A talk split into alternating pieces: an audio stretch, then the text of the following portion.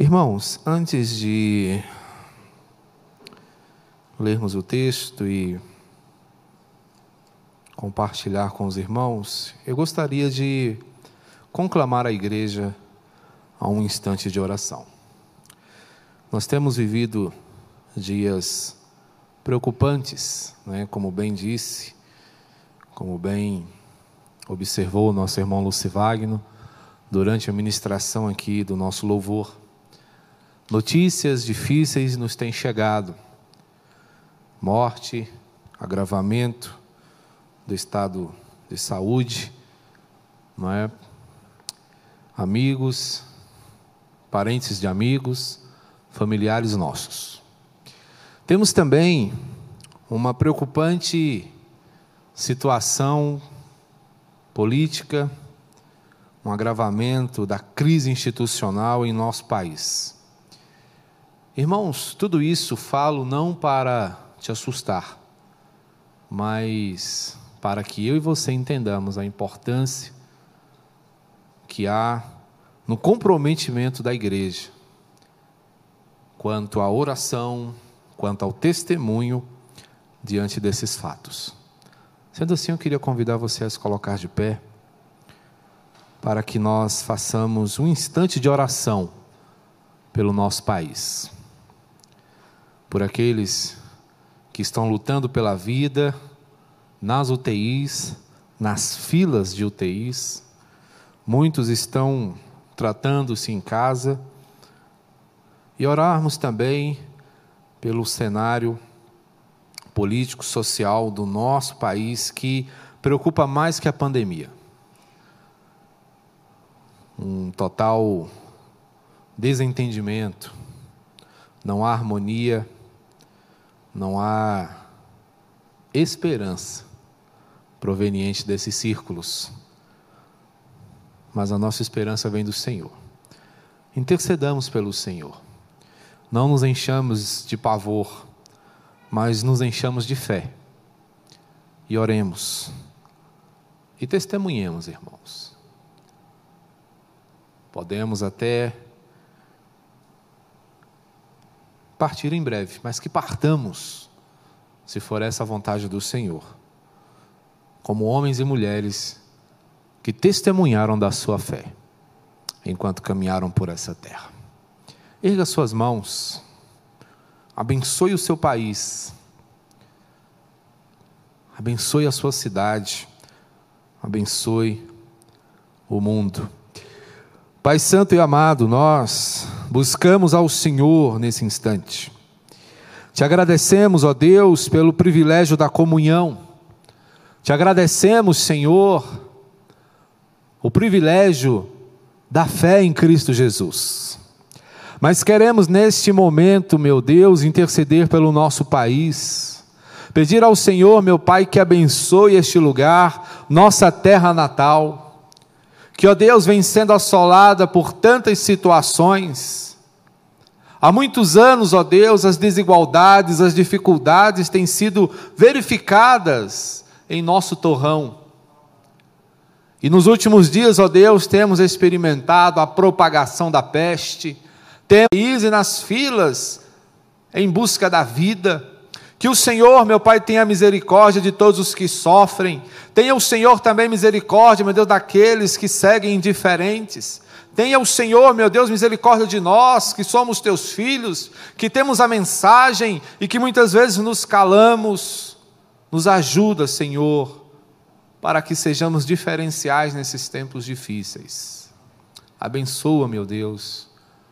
Oramos por aqueles que estão doentes por aqueles que estão, ó Deus, desenganados, por aqueles que estão preocupados, por aqueles, ó Deus, que estão tratando outras enfermidades e não têm recebido, meu Deus, a devida atenção. Seja o Senhor, meu Pai, o que cure, o que trata essas vidas.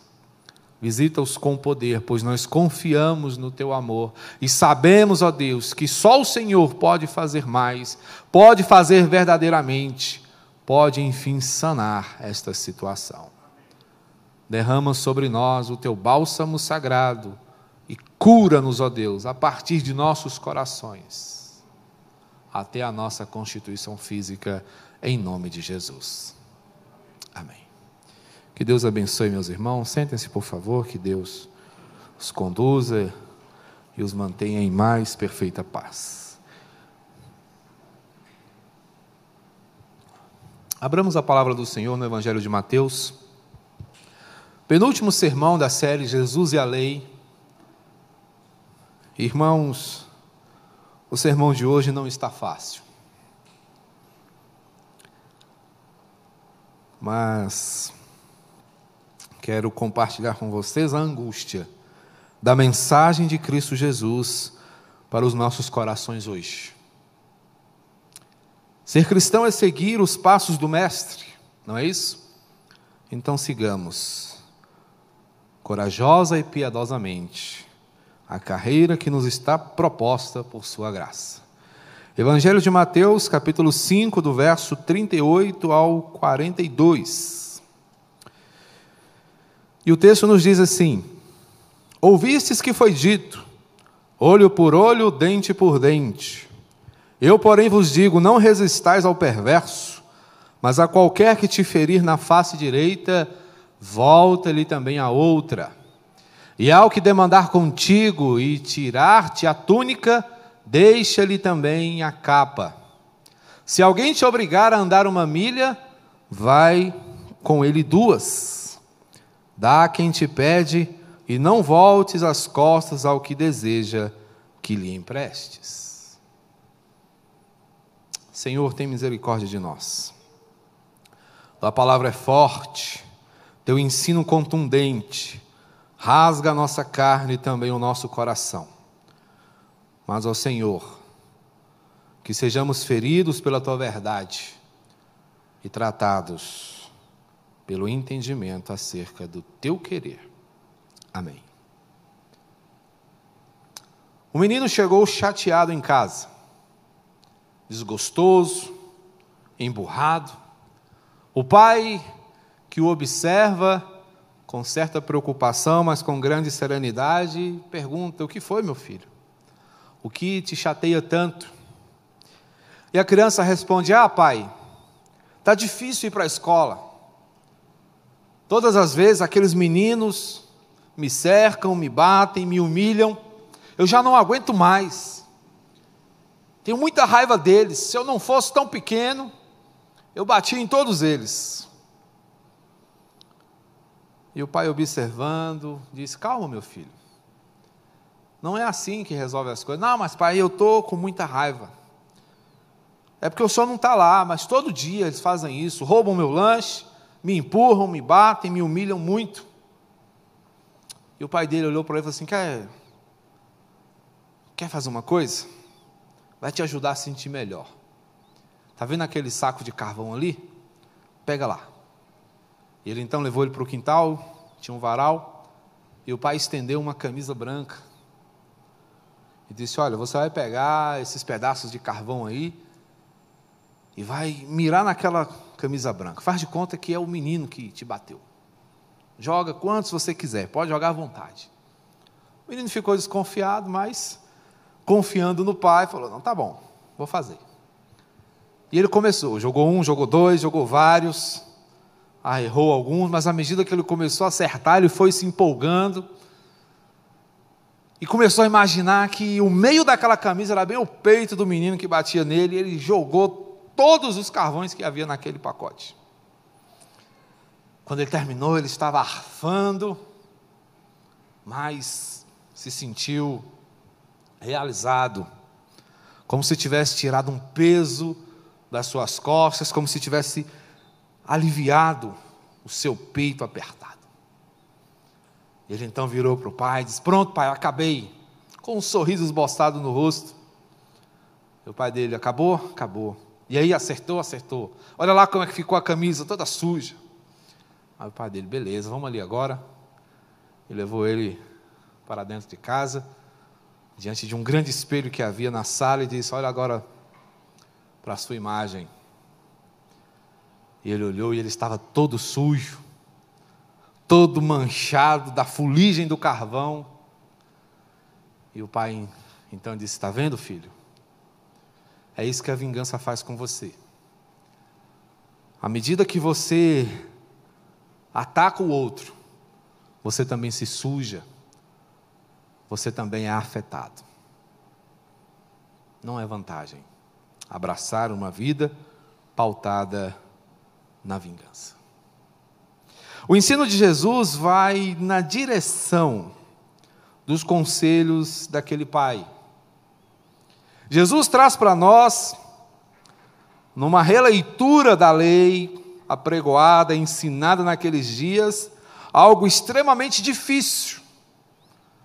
Penso que você, assim como eu, se sentirá muito desafiado e, quiçá, envergonhado quando você rememorar a sua vida e como você reagiu diante de situações em que você sentiu-se impelido a reagir energicamente diante da ofensa.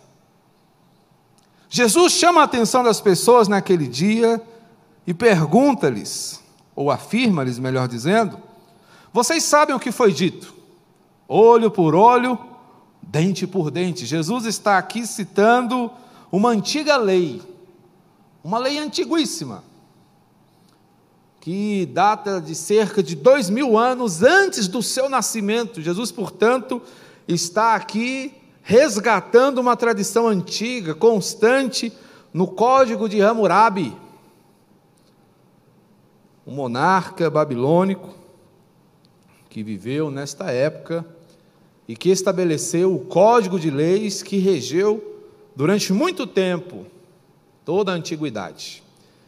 E no código de Hammurabi estava a lei de Talião, bem essa lei, a chamada Lex Talionis, que era a lei da retribuição direta, a lei do olho por olho, do dente por dente, uma lei que é reconhecida como sendo uma lei dura, forte, e que muitas vezes parece tentadora a cada um de nós, pois como achamos interessantes retribuir na mesma moeda ofensa por ofensa, ferimento por ferimento.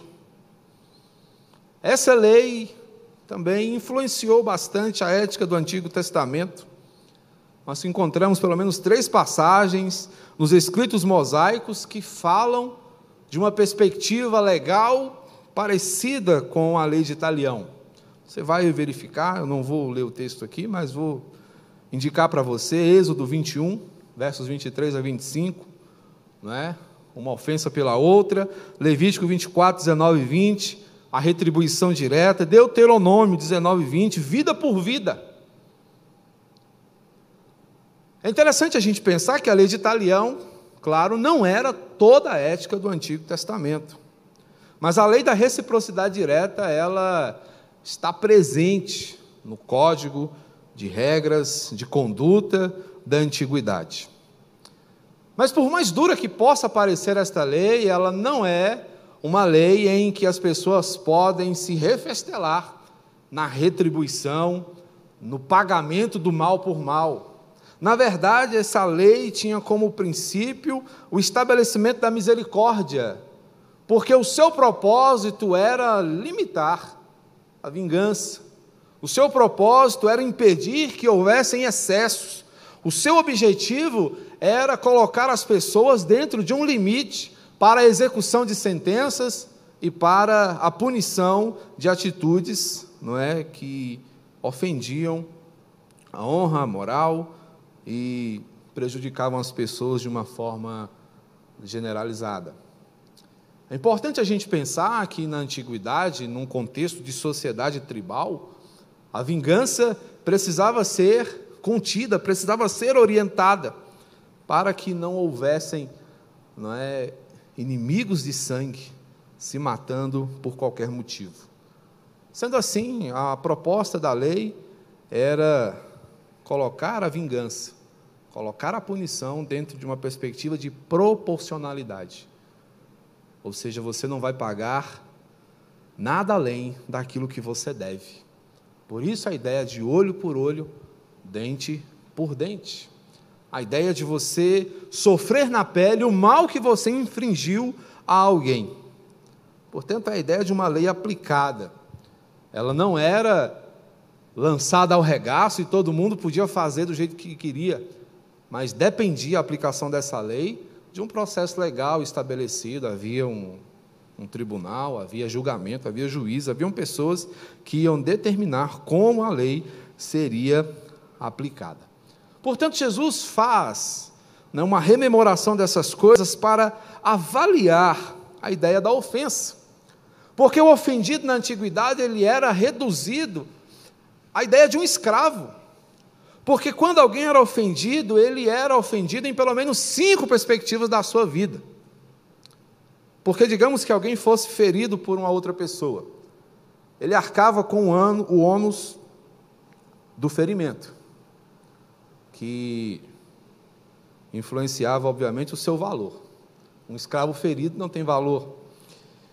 Ele arcava com o ônus da dor. Era ele quem sentia o inconveniente que o ferimento lhe causava. Ele também arcava com os custos para o tratamento e o pensamento da referida ferida, além do tempo necessário à recuperação, não é? que era passível de indenização, e a indignidade a que a pessoa ficava sujeita, pois a condição de alguém ferido é realmente humilhante. Então são todas essas coisas que estão implicadas, não é, quando somos ofendidos, quando uma pessoa é ofendida. E nós temos vivido tempos em que o justicismo não é, tem sido defendido e, de uma certa forma, até praticado, porque as pessoas estão por aqui, ninguém suporta mais, as pessoas estão sensíveis, estão com os nervos à flor da pele, discussões bobíssimas têm resultado em catástrofes, em tragédias, que têm feito com que muitas pessoas sofram indiscriminadamente e, por que não dizer, desnecessariamente. Jesus, portanto, faz com que os seus ouvintes pensem nessas questões, porque o modelo bíblico é o modelo da misericórdia. Ainda em Levítico, no capítulo 19, nós vamos perceber a perspectiva do amor. Provérbios pautado na sabedoria antiga e poética, vai nos falar da generosidade altruísta que tem como propósito alcançar até aqueles que são indignos, como por exemplo os nossos inimigos, além do suporte e da sustentação. A palavra de Deus sempre vai nos orientar dentro dessa esfera. Jesus então se vale de todo esse bojo, de todo esse escopo para ensinar algo extremamente desafiador para nos falar sobre o limite da vingança. Jesus vem dizer para mim e para você que toda vingança tem limite, e o limite é a dependência dele. Toda vingança se limita a confiarmos no amor do nosso Deus, no cuidado inequívoco do nosso Senhor, de um Deus que não dorme, de um Deus que não se esquece, de um Deus que não é indiferente ao sofrimento do seu povo. Mas como é que nós podemos limitar a vingança? Como é que isso acontece? O limite da vingança se estabelece, primeiramente, ao sobrepujarmos o insulto. No verso 39, Jesus diz: Eu, porém, vos digo, vocês ouviram vocês têm sido ensinados acerca da lei em que você devolve na mesma moeda, em que você causa ao seu ofensor a mesma dor que ele te impôs. Eu, porém, digo algo diferente para vocês. Não resistais ao perverso, mas a qualquer que te ferir na face direita, volta-lhe também a outra. O que Jesus está dizendo aqui é que a ofensa que você recebeu pode ser ainda pior. E por mais que ela seja grave, você tem que se sujeitar. Quando Jesus fala de alguém que te esbofeteia, ele está falando de algo que para o judeu era absurdamente ofensivo. Porque a ideia de oferecer a outra face é imediatamente é, seguinte ao tapa que você já recebeu com a palma da mão. Mas para o judeu receber uma bofetada de volta, que seria dada com as costas da mão, né, com o dorso da mão, é muito mais humilhante. E é disso que Jesus fala: se alguém te bate, volta para que ele possa bater de volta. O que Jesus está dizendo aqui para nós, ele está falando de uma possibilidade de uma ofensa extrema, de um insulto absurdo, diante do qual você deve debelar o ressentimento. É passar por cima, é ir além. E não é fácil pensar numa coisa dessa. Só de pensar em alguém me dando uma bofetada já me sobe um calor aqui dentro. Deve ser o, o pouquinho do sangue nordestino que eu tenho correndo nas veias. É algo que nos atribula só de imaginar. Mas se fosse fácil, Jesus não estaria dizendo. Se fosse algo simples, Jesus não se ocuparia em chamar a nossa atenção para dizer: olha, o comum, o natural é que você se exalte, o comum, o natural é que você se vingue. Mas uma vez que você me segue, uma vez que você me ouve, o que se espera é que você supere. O que se espera é que você se entregue. E o que é mais assustador, irmãos, é pensar que Jesus nos recomenda algo que ele mesmo já fez. Ao pensarmos em Jesus, como o cordeiro que se entregou, nós olhamos exatamente para essa realidade. Jesus foi preso injustamente, foi traído por um grande amigo. Jesus foi tratado como um criminoso. E o que, que diz o texto a seu respeito? Ele não abriu a boca. Não há relatos de Jesus protestando, não há relatos de Jesus gritando nos tribunais, não há relato de Jesus esperneando, dizendo eu sou inocente. O que há é o relato de Jesus se entregando, tranquila e calmamente, para nos mostrar que a vingança pertence ao Senhor e que nele nós podemos sobrepujar o insulto. O que equivale a dizer que o insulto não deve definir a nossa conduta, não deve dar o tom da nossa ação. Mas não para por aí. Para Jesus, o limite da vingança, além de sobrepujar o insulto, é abnegar o direito. Falando, vai ficando pior, vai ficando mais complicado. Mas Jesus segue e nos diz e ao que demandar contigo e tirar-te a túnica, deixa-lhe também a capa. É interessante a gente observar e entender o que acontecia aqui. Na antiguidade, as pessoas tinham uma vestimenta que constituía-se de algumas partes. A túnica era o equivalente a uma camisa. Era a roupa que a pessoa usava, com a qual muitas vezes ela dormia. E a capa era uma espécie de manta que vinha por cima, né, que completava a vestimenta, mas que para muitos era a própria casa. A capa era um bem inalienável. Era comum quando alguém tinha uma dívida e essa dívida era executada e a pessoa para né, ser ressarcida do prejuízo levar a túnica da pessoa, tá bom, leva a minha camisa. Mas se alguém precisasse reter a capa de alguém como garantia do pagamento de uma dívida, ao final do dia essa pessoa tinha que devolver a capa para que a pessoa pudesse ter com que se cobrir, se proteger do frio da madrugada. Era um bem inalienável, mas Jesus chega e diz: Olha, se alguém levar a sua túnica, meu amigo, entrega a capa também. Entrega o que ele não pode tirar. Dê. Entregue. O que Cristo está dizendo para nós aqui é o seguinte: abra mão. Ah, mas é meu direito. Abre mão. Ah, mas é meu. Abre mão. Jesus está dizendo uma coisa muito simples para nós aqui e muito difícil. Abra mão dos seus direitos. Pare de brigar. Pare de ficar esbravejando, defendendo aquilo que você acha que é seu. Jesus está dizendo uma coisa muito simples e muito forte para nós: abra mão dos seus direitos, mas abrace seus deveres. Como cristão, você tem que entender as suas responsabilidades e fazer o que você foi chamado para fazer.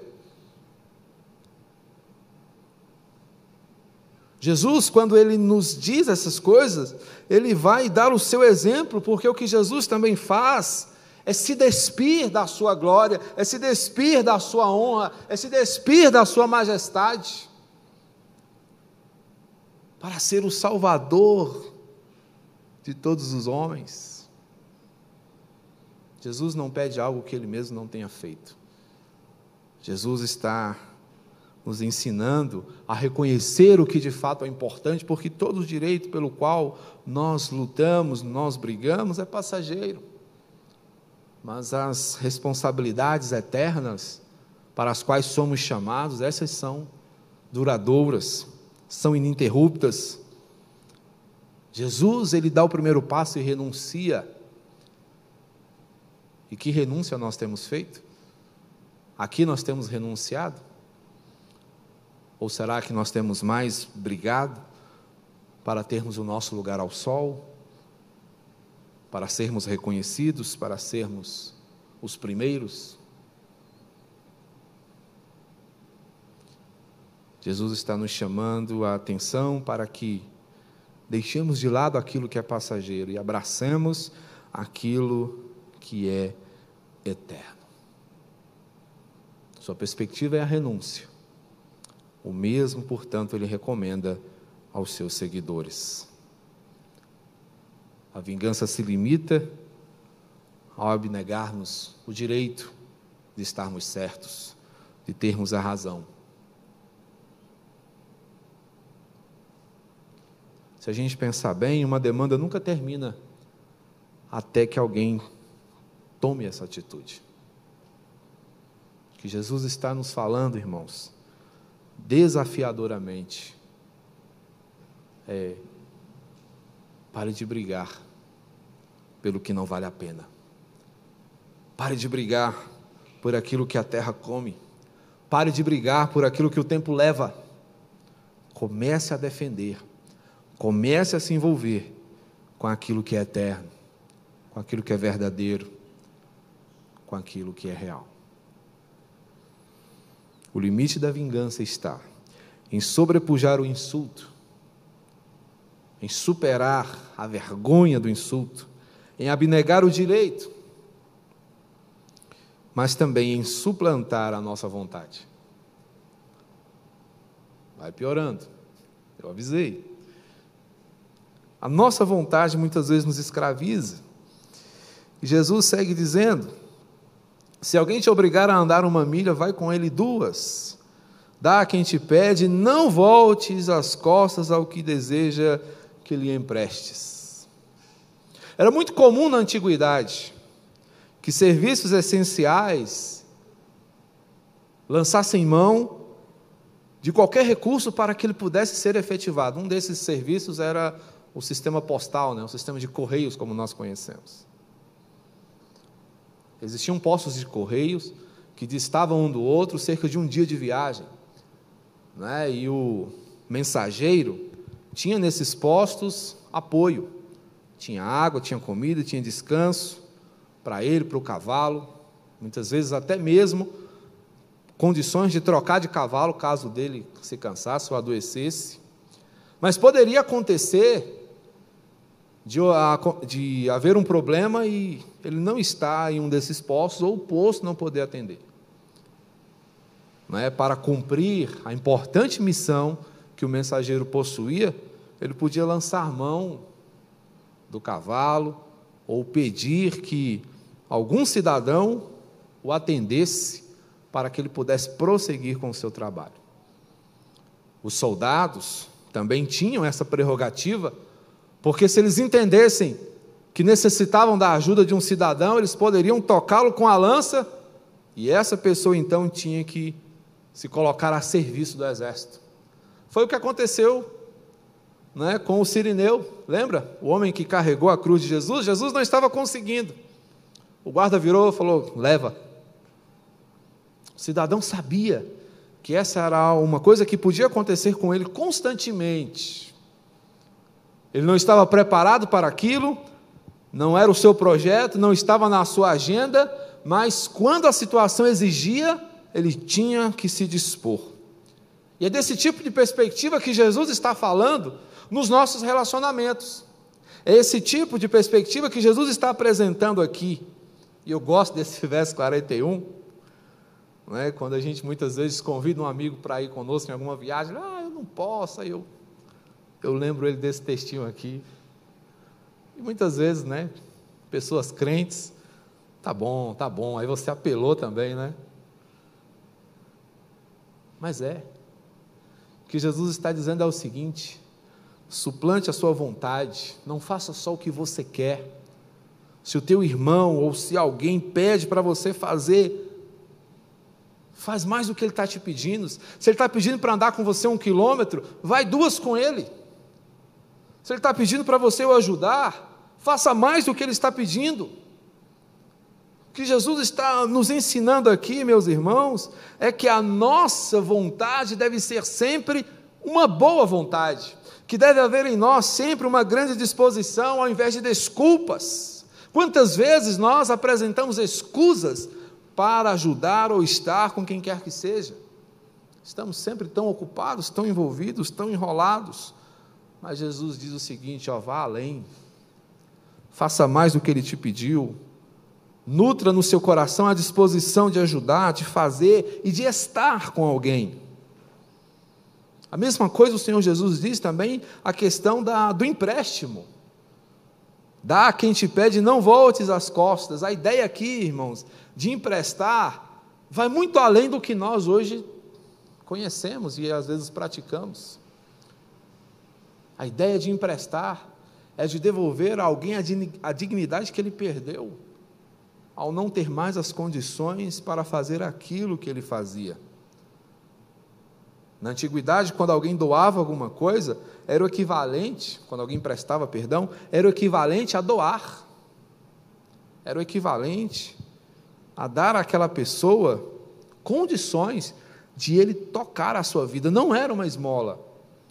Hoje nós somos até hábeis em dar esmolas. Né? São tantos pedintes nos estacionamentos, nas portas dos comércios. As pessoas estão ali pedindo qualquer coisa, um cafezinho, um troco, uma moeda. Mas essa não é a perspectiva de Jesus. Ele diz o seguinte: dê àquela pessoa condições de ela retomar a sua vida dignamente. Não é dar de qualquer jeito, não é dar por desencargo de consciência. É devolver àquela pessoa condições de retomar a sua caminhada sozinho.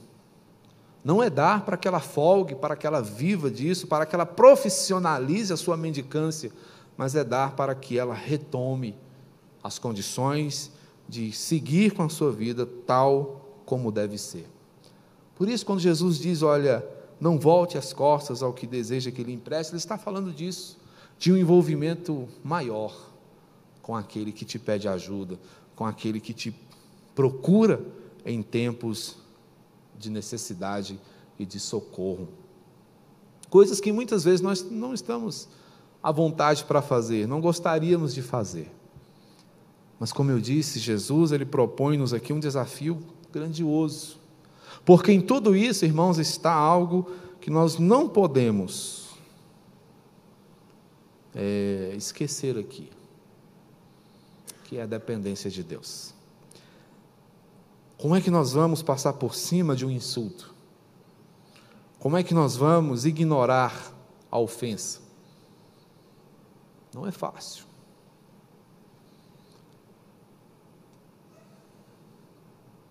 Eu sou pastor. mas sou homem, me iro, me entristeço, me chateio. O exemplo não é meu. Quem dá o exemplo de superação de insulto é Cristo. E o que, que nós somos? Cristãos, não é verdade? Assemelhados a Ele. Ah, mas Cristo é Cristo, eu sou eu, você é um cristão. E como cristão, nosso objetivo, nosso desafio é nos tornarmos parecidos com Ele. É um processo lento, mas é um processo. E um processo ele é marcado por avanços continuados. Se anos e anos se passam e nós continuamos do mesmo jeito, significa que o processo estagnou. Significa que as mudanças cessaram, significa que o crescimento não acontece mais, significa que não estamos mais recuperando a imagem de Deus distorcida pelo pecado. Como é que nós abnegamos o direito em tempos em que já temos tão poucos assegurados e os vemos ameaçados todos os dias? Não é? Em épocas de pandemia e lockdown, o que mais se ouve é sobre direitos sendo tolhidos, o direito sagrado de ir e vir, o direito de fazer, de viver, de se relacionar. Temos visto debates ferrenhos dentro dessa perspectiva. Isso para não falar nos outros. Mas quando é que nós temos condição de abrir mão, até mesmo da vida, como Paulo e tantos outros homens e mulheres no primeiro século, que morreram degolados, queimados, estraçalhados pelas feras por causa da fé em Cristo Jesus, se o nosso entendimento acerca de renúncia não estiver pautado no exemplo de Cristo. Como conseguiremos, irmãos? Como conseguiremos suplantar a nossa vontade, que é tão forte, que é tão contundente, se não olharmos para Ele e percebermos que Ele abriu mão da eternidade, que Ele abriu mão da sua glória para que eu e você pudéssemos ter o que há de mais valioso em todo o universo, que é a eternidade. O que são nossos empréstimos perto do que nós recebemos de Cristo Jesus? O que é abrir nossa casa diante de um céu aberto para nós por meio da fé? O que é servir uma mesa diante do banquete que Jesus serviu à nossa alma. Portanto, meus irmãos, o limite da vingança está em abraçar essas perspectivas. Mas não é algo que você decidirá e fará por suas próprias forças. É algo que só será alcançado pela dependência irrestrita e invariável da graça de nosso Senhor Jesus Cristo. Confiemos nele, vivamos nele, honremos a Ele. Amém? Que o Senhor tenha de nós muita misericórdia, para que a cada dia nos tornemos assemelhados ao seu primoroso amor. Vamos orar?